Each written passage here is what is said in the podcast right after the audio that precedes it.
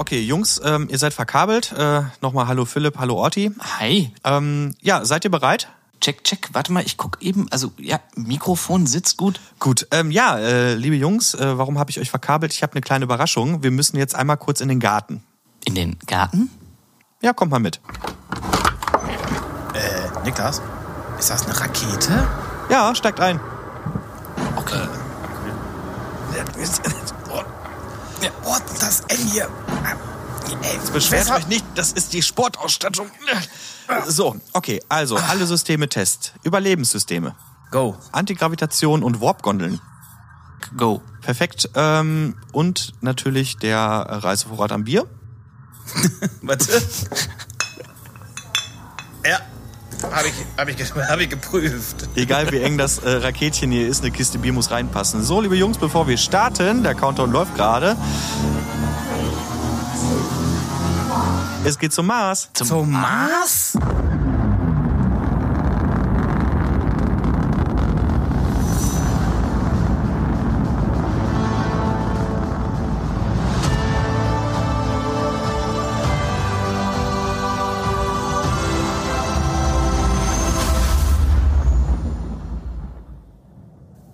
Der Götterkomplex. Wir erschaffen mit euch gemeinsam ein Science-Fiction-Universum. Einen wunderschönen guten Marsmorgen wünsche ich euch. Äh, Das ist unsere Space-Zeit gerade. Jungs, wie geht es euch? Fantastisch. Ich guck gerade hier so auf diesen roten Planeten und äh, bin total begeistert von deiner Überraschung, aber ich weiß noch nicht genau, was wir hier eigentlich sollen. Äh, hallo Philipp, du bist ja jetzt auch hier. Fühlst du dich wohl in deinem Raumanzug? Es geht, es geht, muss ich sagen. Es ist ein bisschen schwitzig hier drin und tatsächlich sehe ich außer roten Staub irgendwie nicht so viel hier. Oh, scheiße, ich bin mit dem Bier gegen meinen Helm gekommen. Das ist Kacke. Wie, wie soll ich das denn jetzt machen? Du musst die, ähm, du musst die äh, Schlauchfunktion nutzen. Da kannst du dein Bier einklemmen und dann kannst du durch deinen Helm trinken. Äh, oh, ja, ähm, das lassen wir jetzt mal lieber, aber ähm, ich, ich, ich bin gespannt. Ja, Jungs, ich habe eine kleine Überraschung. Ich habe nämlich hier auf dem Mars für uns ein Grundstück gekauft. Und zwar habe ich mir gedacht, da wir ja ein Science-Fiction- und Raumfahrt-Podcast sind, dass wir hier unser neues Tonstudio für den Götterkomplex bauen. Na? Geile Idee. Fantastisch. Ist nur noch ein bisschen was zu tun. Also hier leben wollen würde ich jetzt aber ehrlich gesagt nicht, ne? Ja, ja, ja, wir brauchen nur ein bisschen Fantasie, dann wird das alles richtig toll. Guck mal, hier drüben kommt das Studio hin, direkt daneben der Aufenthaltsraum und die Schlafräume, direkt daneben der Raketenhangar und eine Open-Air-Dusche, komplett verglast, eine nette Terrasse mit einem Grill. Ja, gut, da gäbe es jetzt nur dieses eine kleine Problem, ein bisschen wenig Sauerstoff ist hier. Ja. Aber ich habe ja den Philipp nicht ohne Grund mitgenommen, denn äh, Philipp, du bist ja ein ausgewiesener Spezialist zum Thema Terraforming. Das geht doch bestimmt ganz schnell, bis wir hier das Studio haben, oder? Da habe ich mich, da hab ich mich doch glatt an meinem Getränk irgendwie verschluckt. Ich dachte, du hättest mich mitgenommen, weil du meine Gesellschaft schätzt und wir gemeinsam einen Podcast betreiben. Aber gut, offensichtlich geht's ja wohl nur um Terraforming. Nun gut. Ja, wir stehen hier also auf dem Mars, auf deinem Grundstück, was du für den Götterkomplex äh, angeschafft hast. Und also, es ist viel zu tun. Es ist, sagen wir, kompliziert. Oh, Mist. Ja, ja. Also Terraforming ist jetzt nicht tatsächlich mal eben ein Klick zu machen oder mal eben äh, eine, weiß ich nicht, äh, Nuklearrakete zu zünden und schwupps ist das irgendwie alles geterraformt. Es ist wirklich nicht ganz so simpel, aber du hast recht, wie konntest du es nur wissen? Ich hatte mich just die letzten Tage vor unserem Abflug auf das Thema Terraforming vorbereitet und ähm, ja, könnte jetzt mal überlegen mit euch zusammen, was man denn tun könnte, um ja, den Mars zum Beispiel zu terraformen. Grundsätzlich ist ja diese Folge hier überschrieben mit dem Begriff ähm, Terraforming und äh, da wollte ich einmal kurz ja, einen kleine, kleinen Ausflug machen in die, ähm, in, ja, in die, in die Vergangenheit. Und zwar äh, ist bereits 1942 hat der Autor Jack Williamson das Buch Collision, oder Collision Orbit ähm, geschrieben. Das ist ein Science-Fiction-Buch und da hat er zum ersten Mal den Begriff Terraforming genutzt.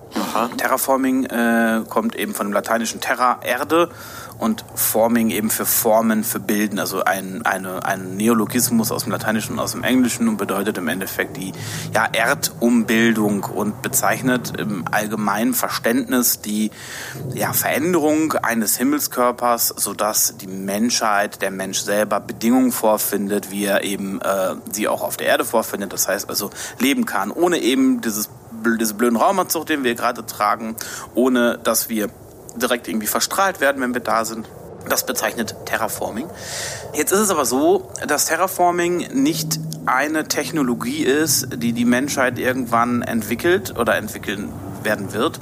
Und dann können wir alle Planeten, die wir wollen, in erdähnliche Planeten verwandeln, sondern Terraforming bezeichnet eigentlich ein, ein Maßnahmenpaket oder ein Technologiepaket von ganz verschiedenen Technologien, weil jeder Planet natürlich eine andere, ich sag mal, Terraforming-Methode bedarf, weil natürlich mhm. jeder Planet andere Voraussetzungen hat. Jetzt sind wir hier auf dem Mars. Offensichtlich, ja. Offensichtlich, es ist staubig, es ist ähm, rot und ähm, ja, da kann man einfach mal überlegen, was denn hier überhaupt die Probleme sind, warum wir hier nicht einfach unsere, unseren Raumanzug ausziehen können. Zum einen haben wir hier auf dem Mars kein flüssiges Wasser. Das bedeutet, ähm, ähm, es gibt zwar Eis an den Polkappen und es gibt auch mhm. Untergrundwasser. Da kommen wir aber ohne weiteres nicht dran und die Oberfläche ist absolut staubtrocken. Die ist, glaube ich, mehrere zehn, hundert, hundertmal so trocken wie die trockenste Wüste auf der Erde. Also hier ist wirklich gar kein Wasser irgendwie im, im Gestein. Außerdem fehlt uns äh, fruchtbare ähm, Erde, also wirklich klassisch Mutterboden, um, um überhaupt mhm. irgendwelche Pflanzen oder so etwas ähm, zu sehen. Das ist alles hier Gestein. Mhm. Ähm, und die Atmosphäre ist nicht atembar. Also sind verschiedene Elemente oder verschiedene Gase vorhanden, die äh, können wir aber nicht ohne, sagen wir mal, letale Schäden konsumieren. sollten wir also tun nichts, auch wenn wir gerne jetzt einen Schluck trinken würden, unsere äh, unsere Helme erst noch auflassen. Also mit anderen Worten, durchlüften und mal ein bisschen frische Luft schnappen ist hier jetzt gerade keine so dolle Idee. Das ist nicht so eine, genau, das ist wirklich nicht so eine gute Idee. Insbesondere nicht nur wegen der Gase, die wir nicht gut vertragen, sondern auch wegen des, wegen des atmosphärischen Drucks. Also auf, bei uns auf der Erde haben wir ein Bar Druck und ähm, das ist, womit wir uns so wohlfühlen. Wir kommen mit ein paar, ne, also wenn du, wenn du auf, auf den Berg gehst, ähm, hast du ein bisschen weniger Druck. Wenn du mhm. äh, tauchst, hast du ein bisschen mehr Druck. Ja. Aber das ist alles kein Vergleich zu ähm, 0,1 Bar Druck, den wir konstant auf dem, auf dem Mars haben. Oh, das ist wenig. In der Tat.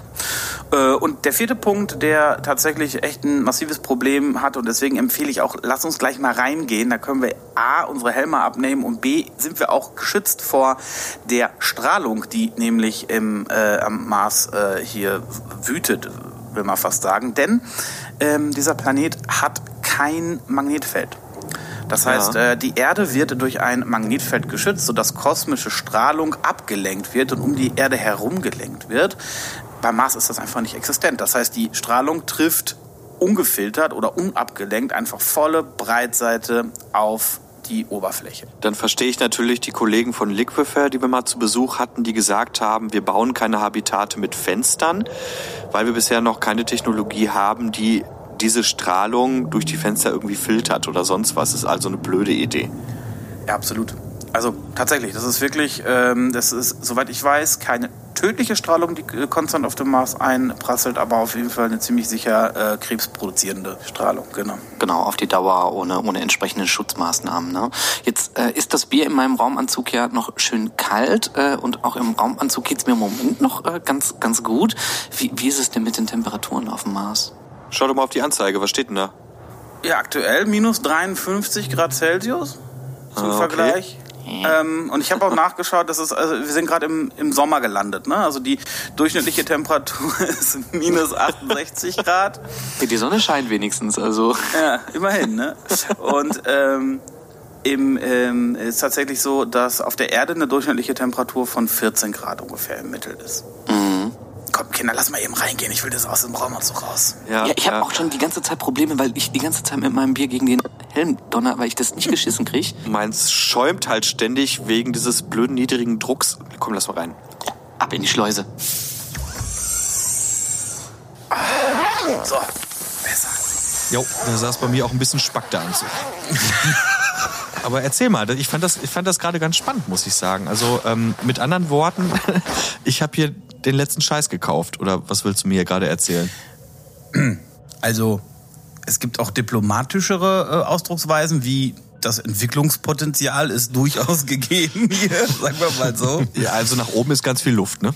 Nach oben ist eine ganze Menge. Naja, beziehungsweise keine Luft, noch nicht. Das werden, darum werden wir uns jetzt kümmern. Nein, es gibt, es gibt tatsächlich ganz viele verschiedene Ansätze äh, zum Terraforming generell und vor allem zum Terraforming des Mars. Ich habe mich da mal ein bisschen durchgewühlt und habe mir, mh, naja, so, ein, so, eine, so, so einen Ansatz rausgesucht, der zumindest ohne Kernwaffenzündungen auskommt.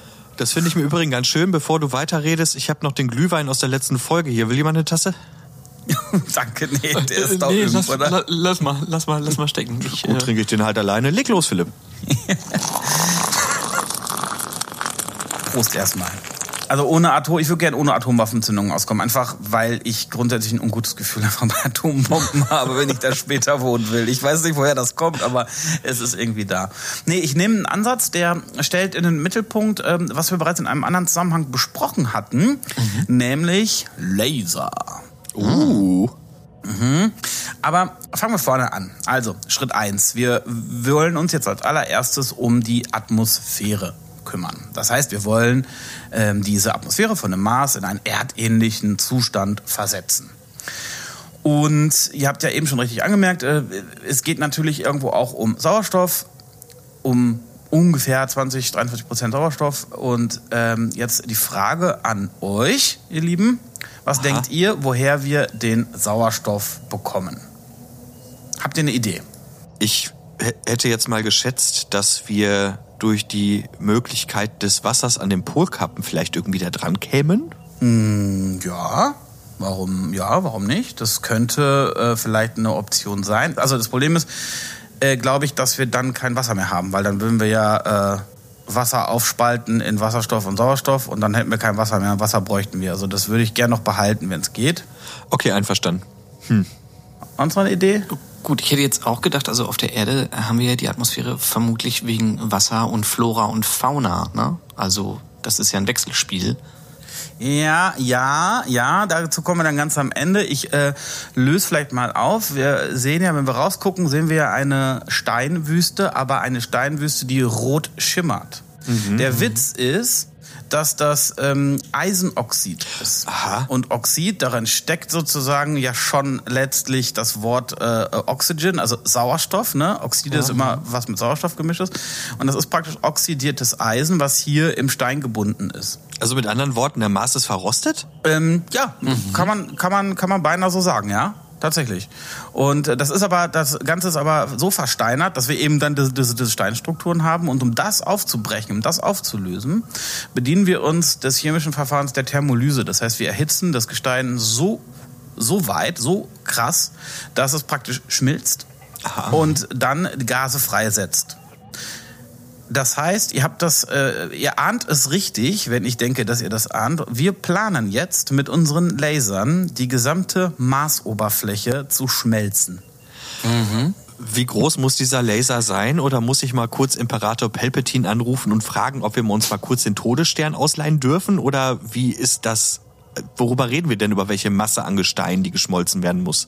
Bei deiner Idee jetzt mit den Lasern. Ja, also ich, ich muss jetzt erstmal sagen, das ist erstmal nicht meine Idee. Ne? Ich habe die Quellen natürlich wie immer in, die, äh, in den Shownotes verlinkt. Es gibt aber tatsächlich wirklich Wissenschaftler, Wissenschaft- Wissenschaftlerinnen, die sich mit diesem Thema auseinandersetzen und das ernsthaft berechnet haben.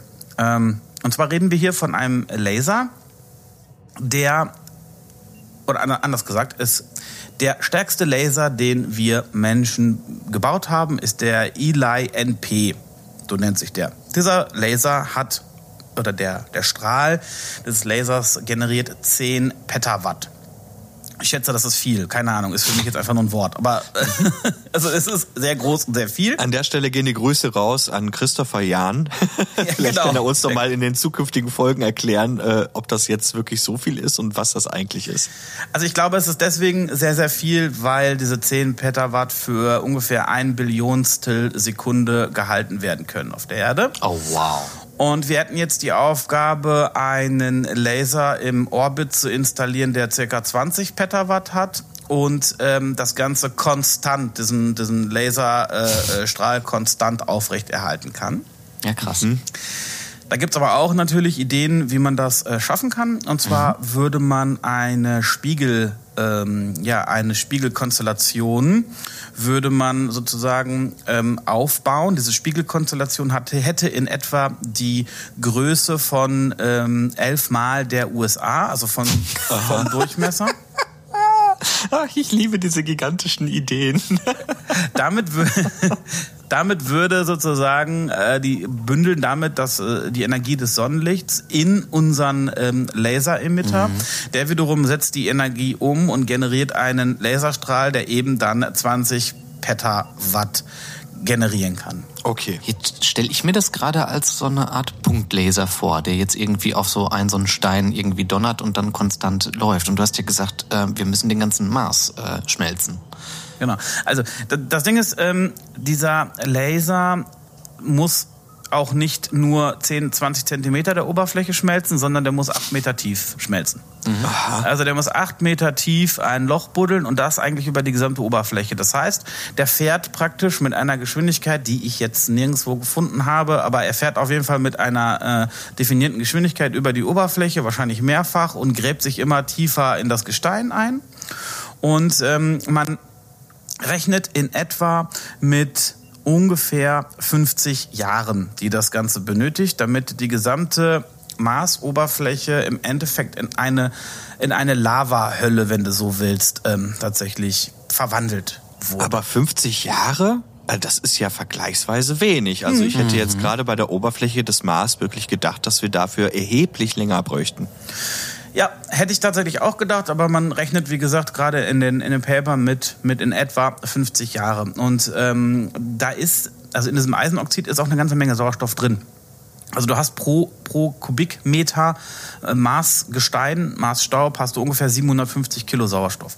Mhm. Und da, daraus errechnet sich eben, wenn du die gesamte, das gesamte Volumen der, der, der Marsatmosphäre berechnest, errechnet sich daraus eben, dass du acht Meter tief sozusagen Furchen in diesen Mars wühlen musst, um den Stein so zu schmelzen, dass du eben ähm, die, ja, die Atmosphäre mit Sauerstoff angereichert hast.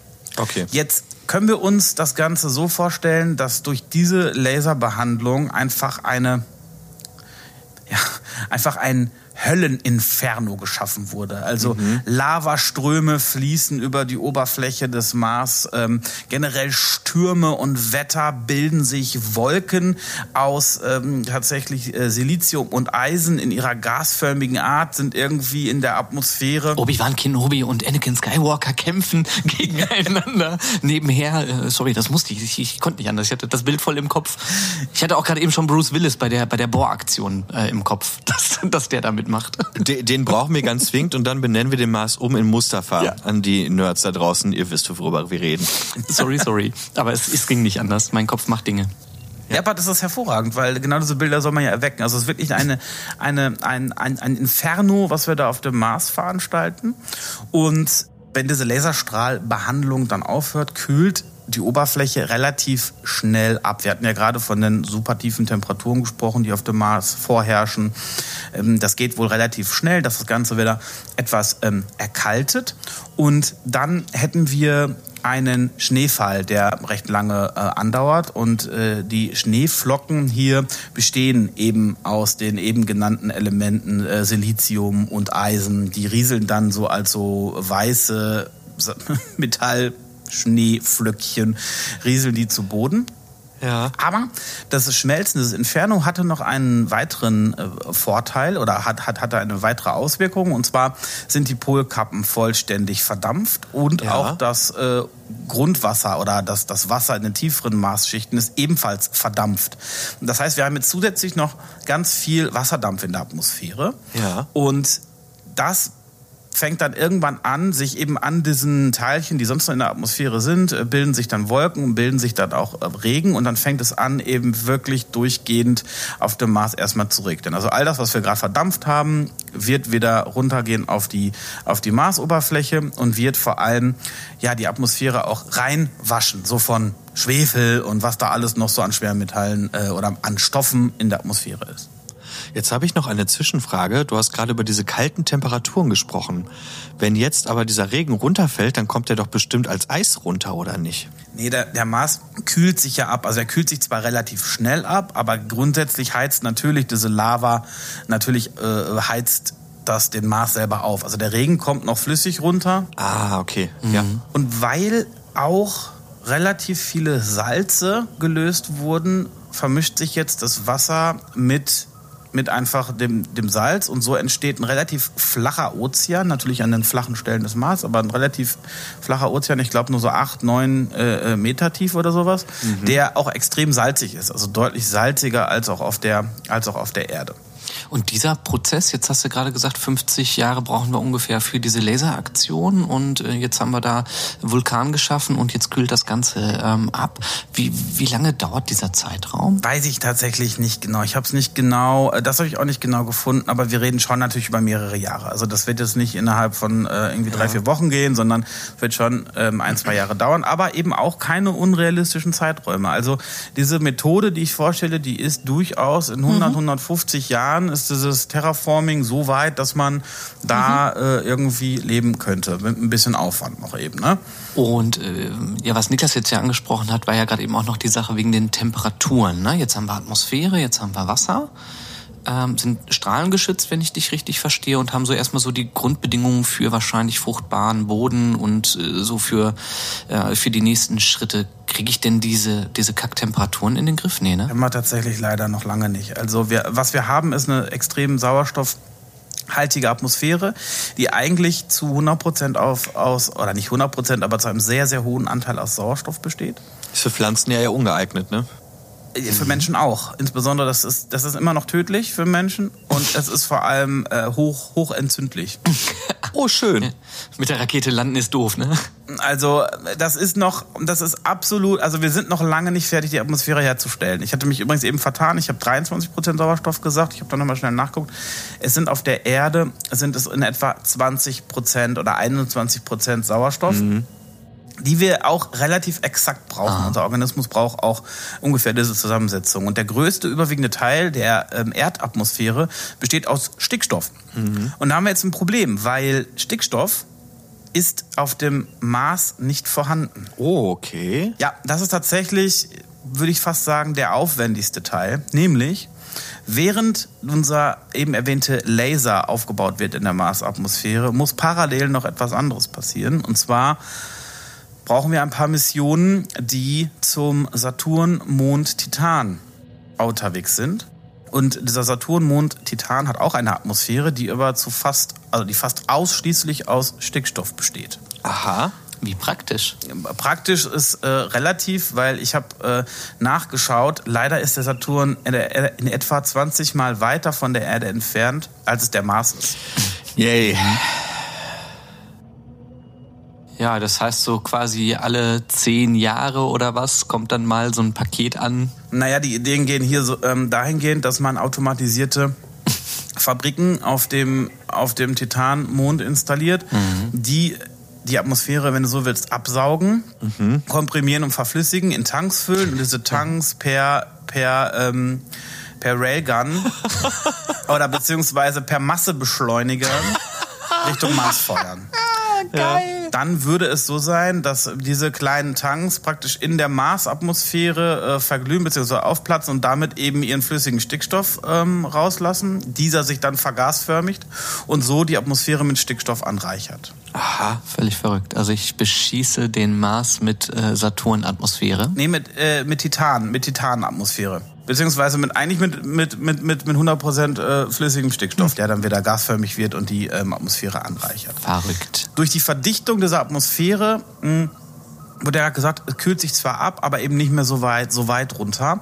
Das heißt, wir haben schon etwas, sagen wir mal, humanere Temperaturen. Wir haben immer noch sehr, sehr kalte Temperaturen, aber immerhin schon etwas humanere Temperaturen. Mhm. Ähm, weil nebst Sauerstoff, was durchs Marsgestein frei wird, wird auch noch CO2 frei, also effektive Treibhausgase werden auch noch in die Atmosphäre entlassen, so dass sich über einen längeren Zeitraum ähm, durchaus der Treibhauseffekt einstellt. Mhm. Ne? Das heißt also, wir ähm, ähm, ähm, haben eine kontinuierliche Steigerung der Durchschnittstemperatur auf dem Mars zu verzeichnen. Also wir haben jetzt die Atmosphäre mit Sauerstoff und, und Kohlendioxid angereichert. Wir haben außerdem noch eine Menge Stickstoff dabei gepackt. Man spricht übrigens von diesem Vorgang. Ich kann auch sagen, man, man braucht etwa 300 Billionen Tonnen Stickstoff.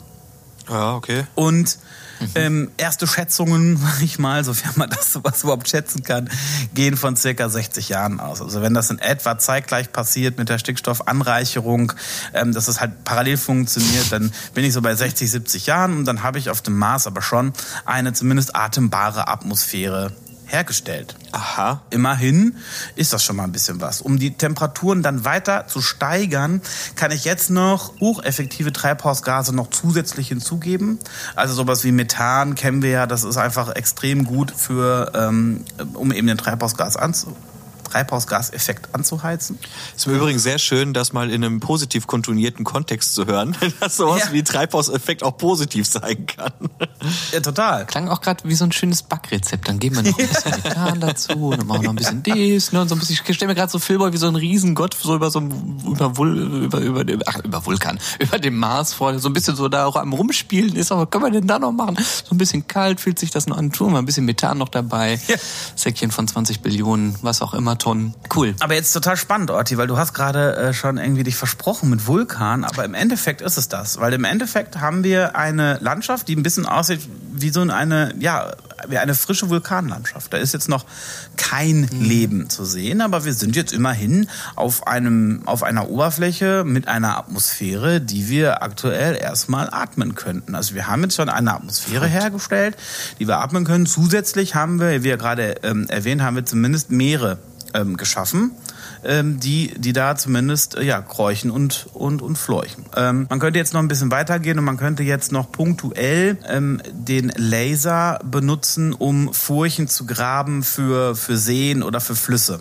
Man kann das mit Sicherheit planen. Ja, das hatte ich gerade eben auch schon so überlegt, dass wenn man eh sagen würde, wir machen das, weil du jetzt ja auch die Meere zum Beispiel angesprochen mit so einer Tiefe von nur acht Metern oder sowas, da könnte man natürlich auch Planwirtschaft betreiben und vermutlich äh, gewisse Areale Teile halt einfach noch anders, äh, also im Vorfeld umgestalten. Ja. Ist natürlich auch extrem aufwendig. Braucht man jetzt, ähm, vielleicht müsste man eine Klonfabrik von Bruce Willis anfertigen, der dann halt dauerhaft da rumrödelt. ähm, aber ähm, ja, letzten Endes kann ich mir schon vorstellen, dass ähm, man jetzt die Erde oder also die, die, das vorfindbare Material vorher bearbeitet, zum Teil. Voll, ne? Und so kannst du halt wirklich so ein bisschen, ja, ein bisschen Geoengineering ähm, betreiben. Mhm. Ja, und jetzt würdest du halt anfangen, ähm, oder beziehungsweise jetzt würde dann der zweite Schritt kommen, nämlich die Schaffung einer Biosphäre. Also das heißt wirklich organische Lebewesen mit, mit einzubringen. Und das scheint mir doch der wirklich anspruchsvollste, der schwierigste Teil eigentlich zu sein. Also willst du mir jetzt gerade erklären, das ist der ganze Kram, den du mir gerade hier erzählt hast mit deinem neuen Grundstück, dass das der einfache Teil war? Ich glaube, ich glaube leider ja, weil das äh, simple Physik, äh, Quatsch, simple Chemie und Physik natürlich ist. Ähm, ich glaube, es wird komplexer, je komplexer das Leben wird, was du da irgendwie einbringen willst. Ähm, wir erinnern uns vielleicht an so ein paar Diskussionen, die wir hatten über Biosphere 2 oder über die anderen Versuche, auf der Erde eine in sich geschlossene Biosphäre herzustellen. Mhm. Und vor allem haben wir uns da über das Scheitern drüber unterhalten. Ich glaube, das war im Kontext unserer Generationenschiffe, dass das nämlich saumäßig schwer ist, weil wir ja immer noch nicht alle Wechselwirkungen sämtlicher Organismen mhm. auf unserem Planeten verstehen. Also nicht, nicht bis ins tiefste Detail. Und deswegen deswegen würde man vermutlich hier wirklich sehr, sehr vorsichtig beginnen, indem man zum Beispiel Phytoplankton einfach erstmal in den Ozean verteilt. Phytoplankton, das sind ja diese kleinen einzelligen Lebewesen, ähm, die aber ähm, ja sozusagen Photosynthese betreiben können. Mhm. Das heißt, die wirklich Nährstoffe, die, die vorhanden sind, im Wasser gelöst sind, ähm, verstoffwechseln und dann eben durch Sonnenlicht Energie äh, herzustellen, um einfach weiterzuleben. Da sie keine natürlichen Feinde auf dem Mars vorfinden würden, da ja wie gesagt da ja nichts ist, kann man davon ausgehen, dass diese dass das Phytoplankton sich eben sehr weit verbreitet. Jetzt muss ich hier einen kleinen Einschub machen wir gehen davon aus, dass auf dem Mars noch nie vorher Leben war. Dass mhm. gar keine mhm. Spuren von mhm. Leben dort steril, auf dem Mars, ne? dass, dass der steril ist. Wir wissen nicht, ob wir nicht eventuell in, in diesem tiefen Grundwasserschichten vielleicht doch Spuren von Mikroben finden, die wir durch unsere vorher, vorherige Laserbehandlung vielleicht sogar reaktivieren. Das ist alles ein Riesenfragezeichen. Warum nicht? Es könnte mhm. ja sein. Ne? Also es gibt ja auch auf der Erde Bakterien oder einzellige Lebewesen, die ein Vakuum überleben. Und warum sollte das auf dem Mars nicht auch so sein, die dann einfach stumpf wieder reaktiviert mhm. werden und weiteratmen mhm. können? Also so Extremophile, wie es sie ja auch auf der Erde gibt, von denen man ja auch ausgeht, dass sie vielleicht auch der Startpunkt des komplexen Lebens auf der Erde waren. Ne?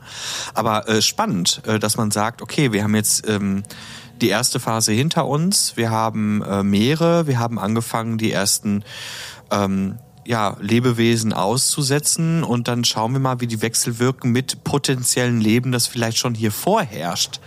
Das wird mit Sicherheit auch eine spannende Zeit sein für diejenigen, die es beobachten können und erforschen können. Unfassbar spannend, würde ich sogar sagen. Ähm, mhm. Wenn da jetzt, sagen wir mal, wenn sich das Phyto Phytoplankton gut verbreitet und sich erstmal selber konstant hält, äh, also ne, eine vernünftige Populationsregulierung da ist und so weiter und nicht die, nicht die ganzen Meere komplett grün werden aufgrund des Phytoplanktons, dann könnte man anfangen, zum Beispiel Zooplankton einzubringen. Zooplankton wiederum sind ebenfalls einzellige Lebewesen, ebenfalls die im mhm. Wasser leben, die dann aber tatsächlich Phyto, sich von Phytoplankton ernähren. Also der erste Step, ah. wenn du so willst, der Nahrungskette, die wir jetzt nach oben gehen. Mhm.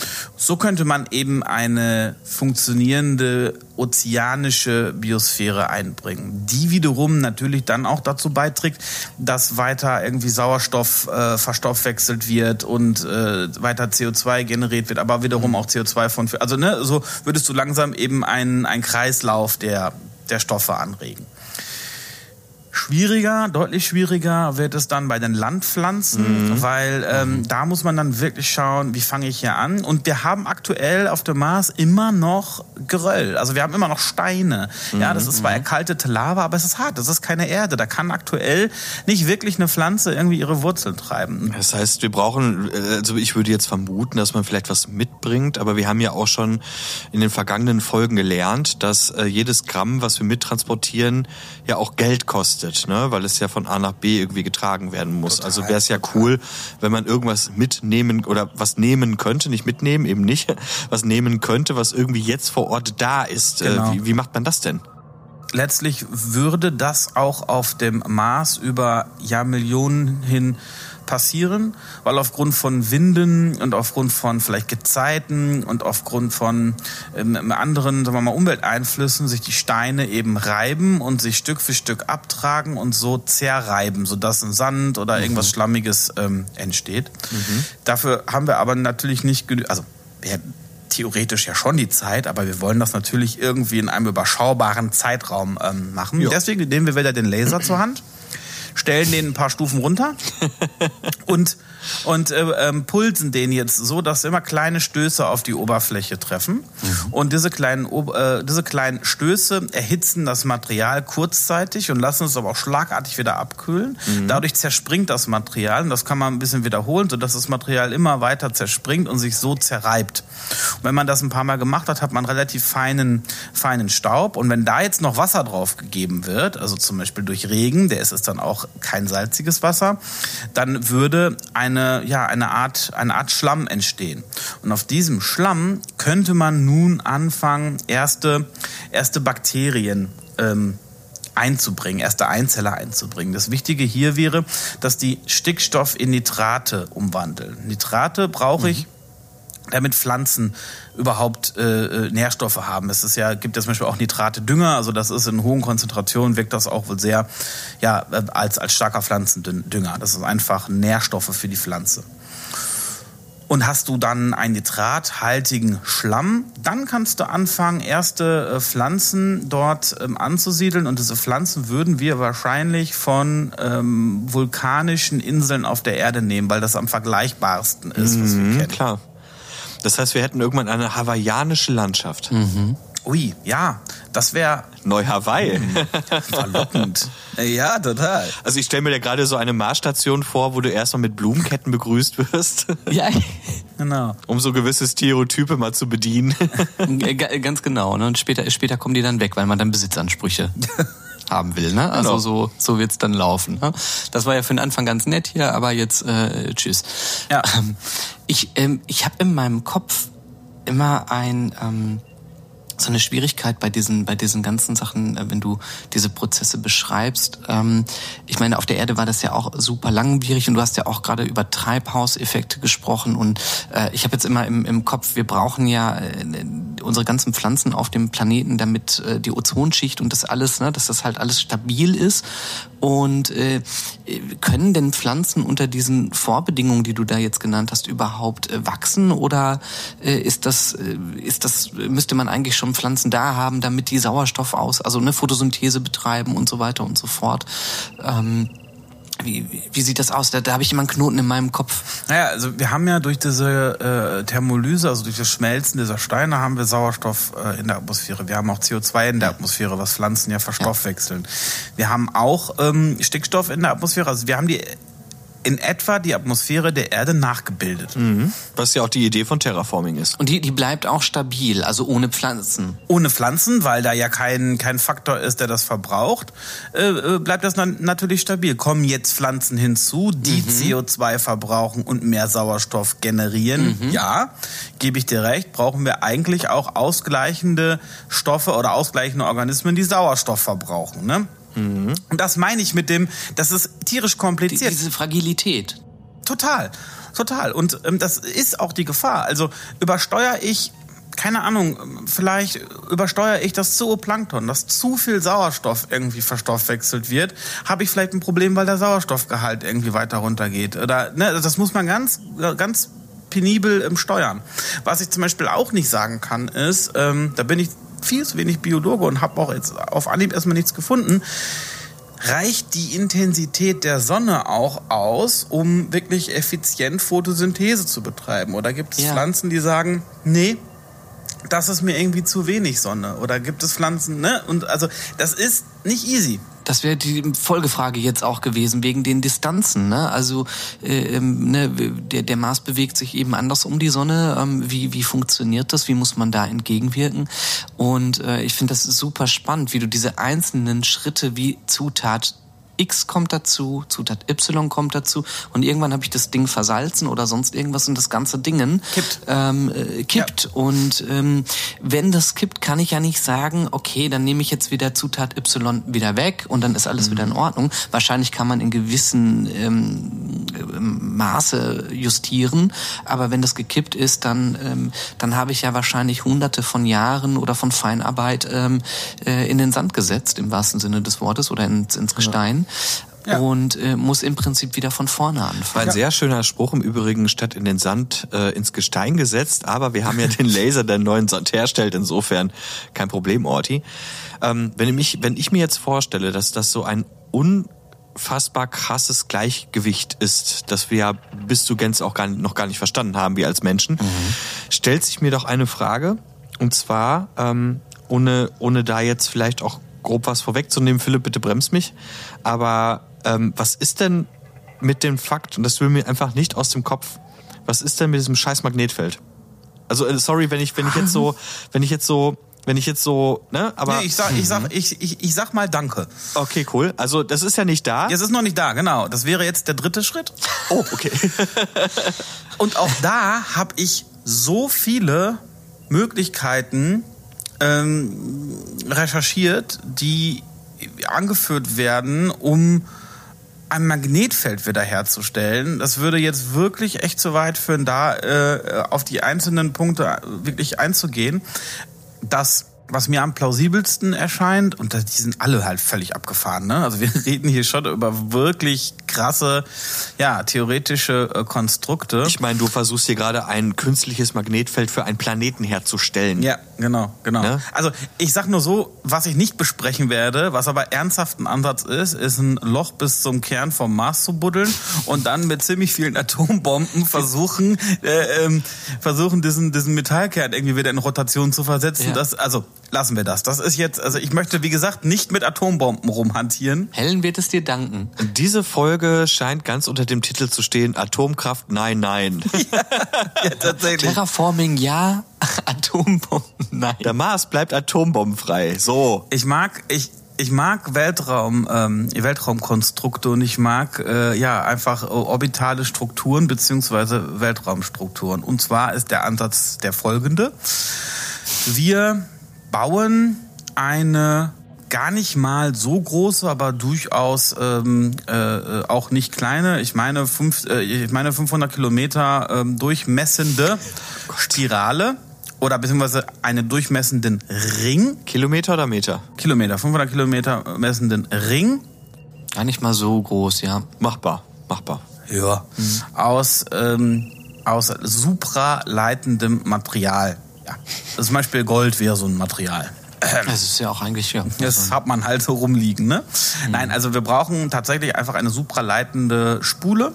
Das ist, wie gesagt, dieser Ring aus diesem Material. Und der würde entweder über die äh, Solarspiegel betrieben werden, die wir eben schon beim Laser hatten, wenn die noch intakt sind. Ansonsten würden wir ähm, Fusionskraftwerke oder andere, naja, Energie, Hochenergie erzeugende Generatoren benötigen, um einen Strom durch diese Spule zu schicken. Mhm. Und ich sagte gerade schon, Spule, dieser Spuleneffekt erzeugt, wenn man, ne, ich glaube, glaub Physik, achte Klasse oder sowas, ähm, äh, erzeugt, äh, erzeugt ein Magnetfeld. Mhm. Und dieses, diese Spule platzieren wir jetzt auf dem oder an dem Lagrange-Punkt 1. ja, ich, ich sage, es ist nicht ganz so einfach, Mann. Wunderbar. Also ich muss ganz ehrlich sagen, ich glaube, bei der Stunde war ich krank. nee, bei Lagrange-Punkte hast du auch, glaube ich, nicht in der 8 Klasse gemacht. Ich meinte nur dieser Spuleneffekt. Also schickst du Strom, ja, ja. durch eine Spule entsteht ein Magnetfeld. Auch da war ich krank. jetzt hast du eben, und jetzt musst du halt gucken, dass du diese Spule natürlich zwischen dir, also eben in dem Fall Mars und der Sonne bringst ne, damit praktisch die Strahlung, die von der Sonne kommt, und die kommt eigentlich hauptsächlich von der Sonne, dass diese Strahlung durch dieses Magnetfeld vor dem Planeten Mars abgelenkt wird. Und dafür bietet sich eben der Lagrange-Punkt 1 an. Und Lagrange-Punkte, ähm, ich glaube, das hatten wir schon mal, aber kurz zur mhm. Erinnerung. Lagrange-Punkte sind Gleichgewichtspunkte in einem Zwei-Körper-System. Also du hast zwei Körper, Sonne, Mars. Mhm. Die haben Massen, die ziehen sich gegenseitig an. Und es gibt Überschneidungen deren Schwerkraftfeldern, wo eben eine ausgeglichene Schwerkraft besteht. Bedeutet, im Endeffekt hast du da eine Null-Schwerkraft und packst du da ein Objekt hin, verbleibt es da ohne Antrieb. Und zwar relativ zu den beiden, zu den beiden Körpern. Mhm. Klassischer Punkt auch für Raumstationen oder sonst was, ne, wo man sie positionieren wollen würde. Genau. Und es gibt, ähm, es gibt bei diesen zwei Körpern, also bei, bei diesem System aus zwei Körpern, gibt es äh, fünf Lagrange-Punkte. Und äh, zum Beispiel das James Webb-Teleskop ist auf einem Lagrange-Punkt zum mhm. Beispiel äh, bei, der, bei der Erde ja, positioniert. Mhm. Und so würden wir jetzt auf jeden Fall auch den Lagrange-Punkt 1 nehmen. Also wie gesagt, das ist der zwischen Sonne und Mars. Und dort würden wir diese Spule installieren. Und diese Spule würde eigentlich das größte oder das Gros der Strahlung der Sonne ableiten. Mhm. Mhm. Ja, und dann müssen wir eigentlich nur noch gucken, dass die Biosphäre stabil ist und schwupp haben wir einen terrageformten äh, Mars innerhalb von ein paar hundert Jahren. Beziehungsweise bis dann eine richtige Flora und Fauna entstanden ist, wahrscheinlich eher 500 Jahre. Atembar wäre die Atmosphäre in jedem Fall, aber schon nach, sagen wir mal, 70, 80 Jahren. Ah, okay, mhm. ja schau. Also fasse ich das mal einmal kurz zusammen. Ich habe hier ein total rostiges Grundstück gekauft, das de facto äh, so tatsächlich nicht belebbar ist. Wir können dort gerne bauen, aber wir müssten den ganzen Mist hierher bringen. Äh, möglich wäre das Ganze, indem wir äh, ja letztendlich ein mehrfach USA großen Apparat im Orbit platzieren, damit die komplette Oberfläche des Mars, Mars schmelzen, darüber hinaus zeitgleich auch noch vom Titan Stickstoff besorgen, den in der Atmosphäre verbrennen lassen und innerhalb von 50 bis 60 Jahren hätten wir eine halbwegs atembare Atmosphäre mit einem viel zu salzigen Meer, das gerade mal acht Meter tief ist. Und dann müssten wir auch noch unfassbar detailliert darauf achten, dass alle Elemente, die wir noch hinzufügen, äh, plus natürlich den Schlamm, den wir, Achtung, auch noch über Laser generieren, wir können es ja.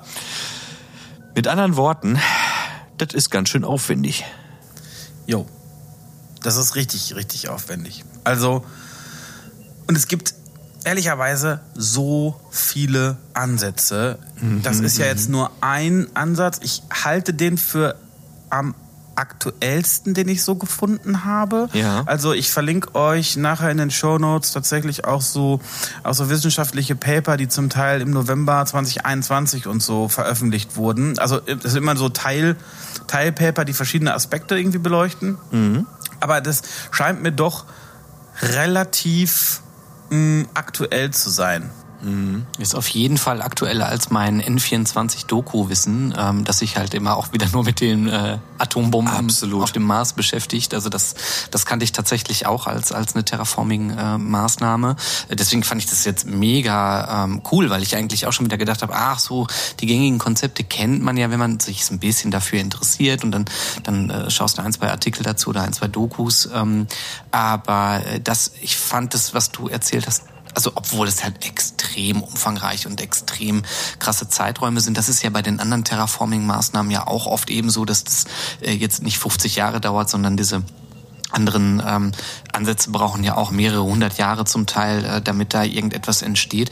Aber ähm, das wirkte jetzt, wenn man sowas machen wollen würde, aus meiner Sicht durchaus vorstellbar und machbar von den, ne, von den, von den Konstrukten, die du aufgebaut hast. Es sind natürlich auch wirklich krasse Dinge dabei, aber äh, wenn man es wirklich durchziehen wollen würde über diesen langen Zeitraum, ähm, scheint es für mich etwas zu sein, was man sich wirklich vorstellen kann, was nicht total absurd ist. Hatte ich auch das Gefühl, wobei jetzt auch gerade beim Vortragen mir doch auch noch einige Fragen bleiben. Also, mhm. Orti, ganz ehrlich, dass diese Quelle, die ich da benutzt habe, wie gesagt, ich verlinke euch alles da in den Show Notes. Ähm, vielleicht habe ich es auch überlesen, muss ich sagen. Also das mit der Temperatur kommt mir gerade auch echt mal ein bisschen schleierhaft vor, wie schnell man auf eine Temperatur kommt, die irgendwie so im Bereich halt, es muss ja schon im 0 Grad, 1, 2, also mhm. muss eigentlich ja schon im positiven Bereich durchschnittlich sein, Mhm. Damit überhaupt auch Pflanzen da irgendwie überleben können und ähm, ob das auch generiert wird. Also ich glaube, das sind, wie gesagt, erste theoretische, the- theoretische Überlegungen, die vor allem Grundlagenforschung beschreiben. Ja, vor allem sich überlegen, wo sind meine Elemente, meine chemischen Stoffe, die ich benötige, um eine erdähnliche Atmosphäre zu generieren. Wo Ja. sind die gebunden? Wie kann ich die lösen? Ne? Und ähm, was wären da die Vor- und Nachteile? Man muss sich ja auch immer die Frage stellen, ähm, bei so einem gigantischen Projekt, ähm, da ist natürlich wieder die Sache, welchen Nutzen hat es am Ende? Also warum betreibt man so etwas äh, mit so gigantischem Aufwand? Und was hat man davon? Und äh, das, das äh, ist bestimmt eine Sache, die wir sehr, sehr gerne nochmal in einer anderen Folge äh, diskutieren können, für unsere Geschichte auf jeden Fall. Ähm, aus meiner Sicht, klar, ne? also wenn ich so die, die ersten Sachen, die du erzählt hast, finde ich jetzt das Kritischste oder wo ich immer am meisten Spaß dran habe, ist eigentlich dieser menschliche Irrsinn, so etwas beherrschen zu können, dieser Gedanke. Also natürlich, das sind Wissenschaftler, die das versuchen und mathematische Konstrukte oder biochemische Zusammenhänge da errechnen, aber für mich scheint es äh, ein Irrsinn zu sein, diese, diese Kette aufrecht er- zu erhalten und stabil zu erhalten. Erst einmal das. Also äh, erstmal von meiner Seite aus, Philipp, ich weiß, warum ich dich hier mit auf den Mars genommen habe. Natürlich nicht nur wegen deines umfangreichen Wissens neuerdings, was Terraforming angeht, aber natürlich selbstverständlich auch, weil du ein guter Freund bist. Nichtsdestotrotz, was du hier gerade vorgestellt hast, hat meinen Blick auf die ganze Sache dann doch noch mal ein bisschen verändert. Erstmal schade, dass wir die Atombomben nicht benutzen, weil irgendwo muss der Dreck ja hin. Gott. Auf der anderen Seite denke ich mir, cool, 60 Jahre, das sind zwei Generationen, ein machbares Unterfangen, wenn man die Gleichgewichte hält. Da erstmal danke für wirklich diesen ganz tollen Vortrag, der mir nochmal einen ganz anderen Blick auf das Thema Terraforming bezüglich des Mars gegeben hat. Ich habe zwei Gedanken, die ich gerade mal ganz kurz mit euch teilen möchte. Und das, lasst uns das gerne in einer Lore-Folge diskutieren. Aber das erste, was mir irgendwann in den Kopf kam, als du mir sagtest, wir müssen die komplette Oberfläche des Mars schmel schmelzen, war der Auftritt von Helen, unsere Weltraumjuristin, die mit uns ja mal kurz besprochen hat, was ist denn das, was uns umgibt, nämlich der Weltraum und die Planeten, ist es nicht vielleicht doch als sowas wie ein menschliches Kulturerbe zu betrachten?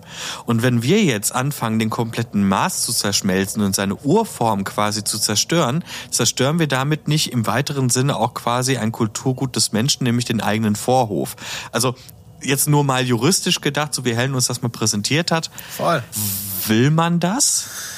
Ich halte das für eine total zentrale Frage, ehrlicherweise, die wir wirklich sehr, sehr gerne in der Folge nächste Woche diskutieren können. Ich glaube, das ist auch ein wirklich schöner, schöner Teaser und der Mhm. hoffentlich Bock macht, an euch oder für euch, liebe Leute, nächste Woche auch wieder einzuschalten. Denn wir versprechen hoch und heilig, wir werden uns darum kümmern, wir werden all diese Fragen aufwerfen. Sinn und Unsinn von Terraforming. Wie können wir es in unserem Lore einbinden? Könnte die Menschheit so verrückt sein? Wir werden es erfahren. Und an dieser Stelle, bevor Niklas, du gleich in die Abmoderation gehst, wollte ich noch einmal in den Ring werfen, dass das jetzt eine Möglichkeit war, speziell auf den Mars zugeschnitten, wie man einen Planet terraformen kann. Ne? Also wir, wir gehen davon aus, welche Stoffe sind auf dem Mars da, welche müssen wir lösen, welche müssen wir einbringen.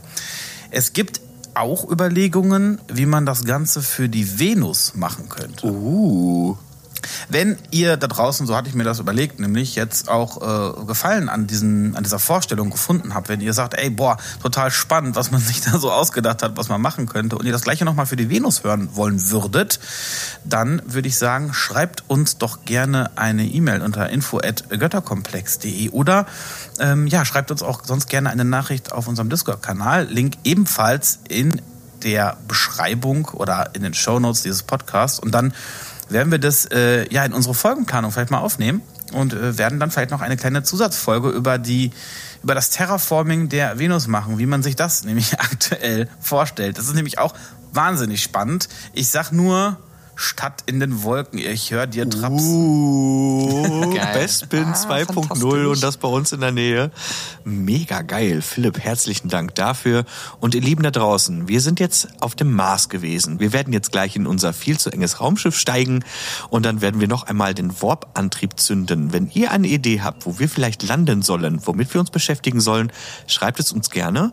Und ich würde mal sagen, mit der ein oder anderen kleinen Unterstützung habt ihr natürlich auch die Möglichkeit, unseren Flug in gewisser Art und Weise, naja, möglich zu machen. Könnte den Biervorrat damit aufstocken. Äh, unter anderem. Dankeschön da draußen an euch, die diese Reise ermöglicht haben, durch äh, vielleicht den einen oder anderen Cent, der gelandet ist, durch das ein oder andere Like auf der Podcast-Plattform eurer Wahl. Wir freuen uns wirklich sehr darüber und freuen uns hier jetzt in den nächsten Folgen weiter über diese Themen sprechen zu können. Philipp, herzlichen Dank. Tausend Dank dir. Ich würde mal sagen, liebe Freunde, zurück ins Raumschiff. Zu Hause habe ich nämlich tatsächlich noch ein bisschen Gulasch auf dem Topf. Ich würde vorschlagen, wir fliegen zurück, essen eine Kleinigkeit. Den Gulaschtopf an. Und dann reden wir in der nächsten Woche in der Lore-Folge über die Terraforming-Möglichkeiten im Götterkomplex-Universum. Und ich würde mal sagen, rein mit euch ins Raumschiff. Das ist mein Fuß. So, alles auf Go. Warte, ich will noch ein Dino auf das Armaturenbrett stellen. Anders geht's, anders geht's nicht. Ja. Und ich würde mal sagen, drei, zwei, eins. Energie!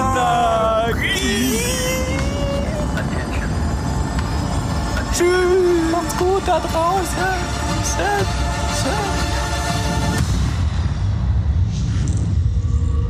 Mit Zeitverzerrung. Geil.